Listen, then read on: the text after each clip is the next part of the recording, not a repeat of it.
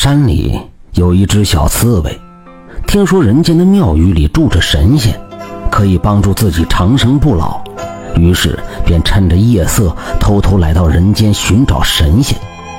找来找去，终于发现一个十分气派的大宅子，于是就高高兴兴地找了一个洞钻了进去。到了院子里一看，傻眼了，这里是什么庙？怎么尽是高阁画廊、水塘高台、假山古树、花径通幽，简直是人间仙境。小刺猬高兴极了，心想：这里既然是仙境，就肯定住着神仙。于是就找了一个假山的洞窟住了下来。天亮之后，小刺猬趴在洞窟口往外看，这里的男人穿着长袍马褂。女人穿着艳丽如花，他们不像是传说中的可以飞升的神仙呢。这里到底是不是传说中住着神仙的庙宇呢？带着疑惑，小刺猬又趁着夜色悄悄地爬出假山，准备在四处瞅一瞅。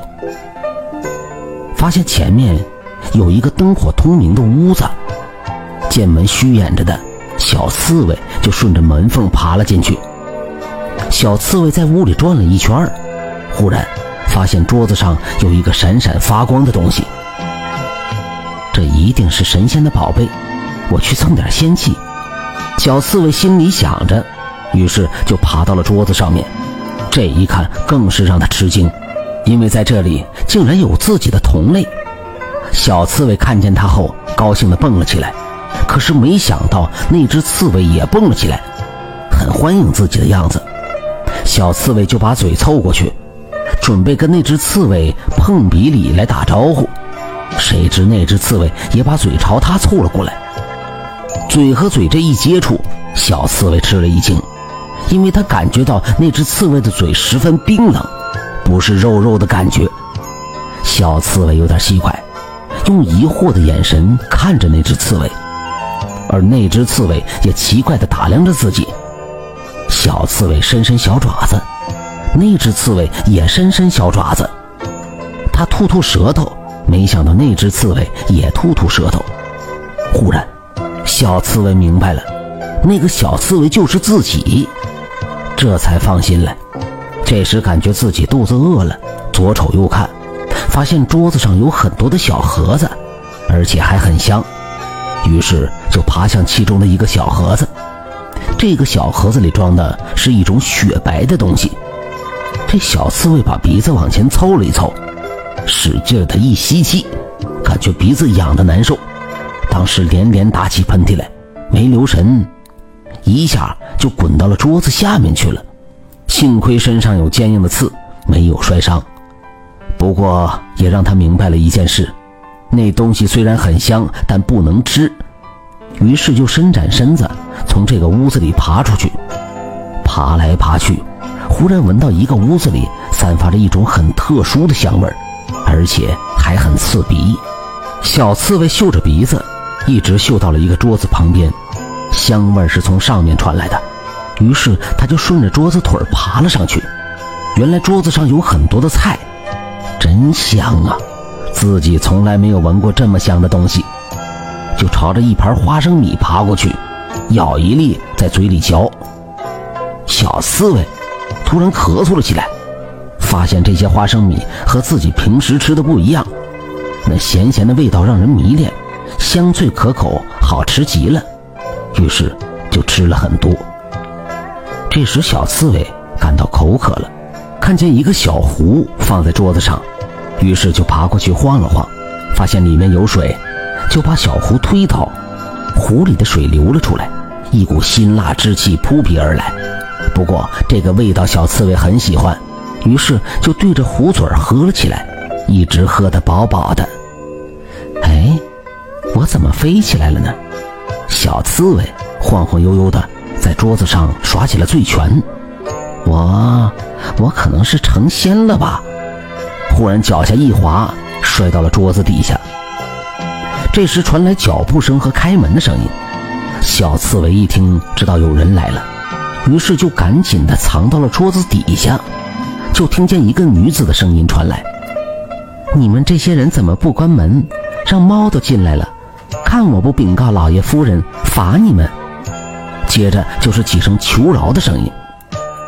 小刺猬可不管这些，躲在桌子底下。这会儿感觉脑子浑浑的，于是就把身子一扬，躺在地上就睡着了。也不知是什么时候，小刺猬晕晕乎乎的醒了过来，感觉嗓子痒痒的，于是就咳嗽了一声。这一声咳嗽，就听见有个女人大声叫着：“老爷，快醒醒！我刚才听见有人咳嗽了。”男人醒来之后就问：“啊，怎么回事？”刚才。屋里有人在咳嗽，这时候小刺猬又忍不住咳嗽了一声。那个男人大喊捉贼，一会儿的功夫，屋子里进来了许多人。最后有一个人在桌子底下找到了小刺猬，提在手里说：“老爷，夫人，找到这个咳嗽的家伙了。”女人说：“你胡说！刚才我明明听见是人在咳嗽，你怎么拿这个东西来骗我呢？”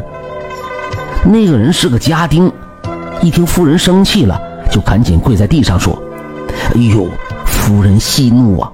容小的禀告，小的以前是个猎户，早就听说刺猬这东西，只要吃了盐，就会像人一样咳嗽。”女人说：“原来是这样啊，记起来了。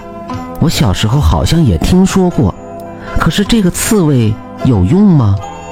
家丁小心翼翼地说：“呃，禀告夫人，这个刺猬有用，不但肉可以吃，而且皮还是一种好药，叫仙人皮。早年在家当猎户的时候，抓到刺猬之后，从肚子剖开，就能直接弄一张刺猬皮。”小刺猬一听那个人说要剥皮，都快要吓死了。那个夫人说：“既然这样。”就把这只刺猬交给你吧。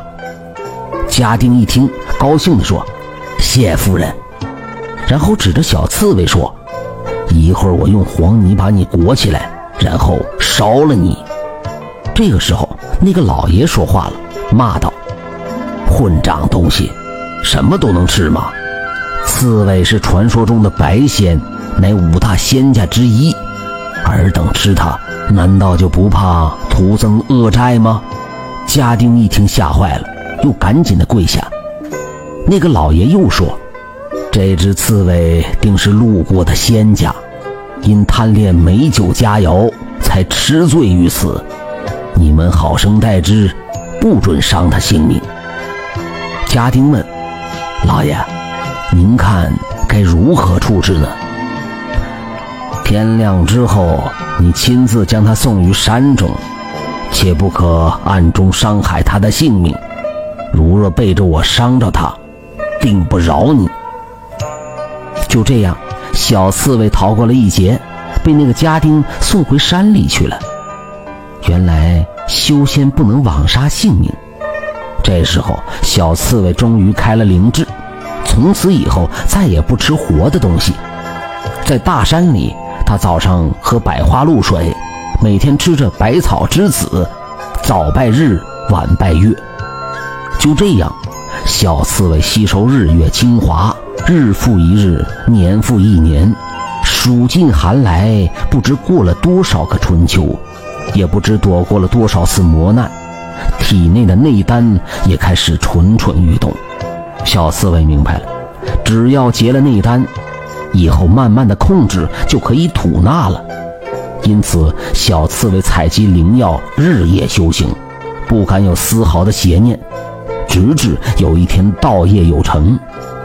后来，小刺猬一心向善，舍财舍药造福周围百姓，百姓感恩，特地修了座白仙庙，受人间香火供奉。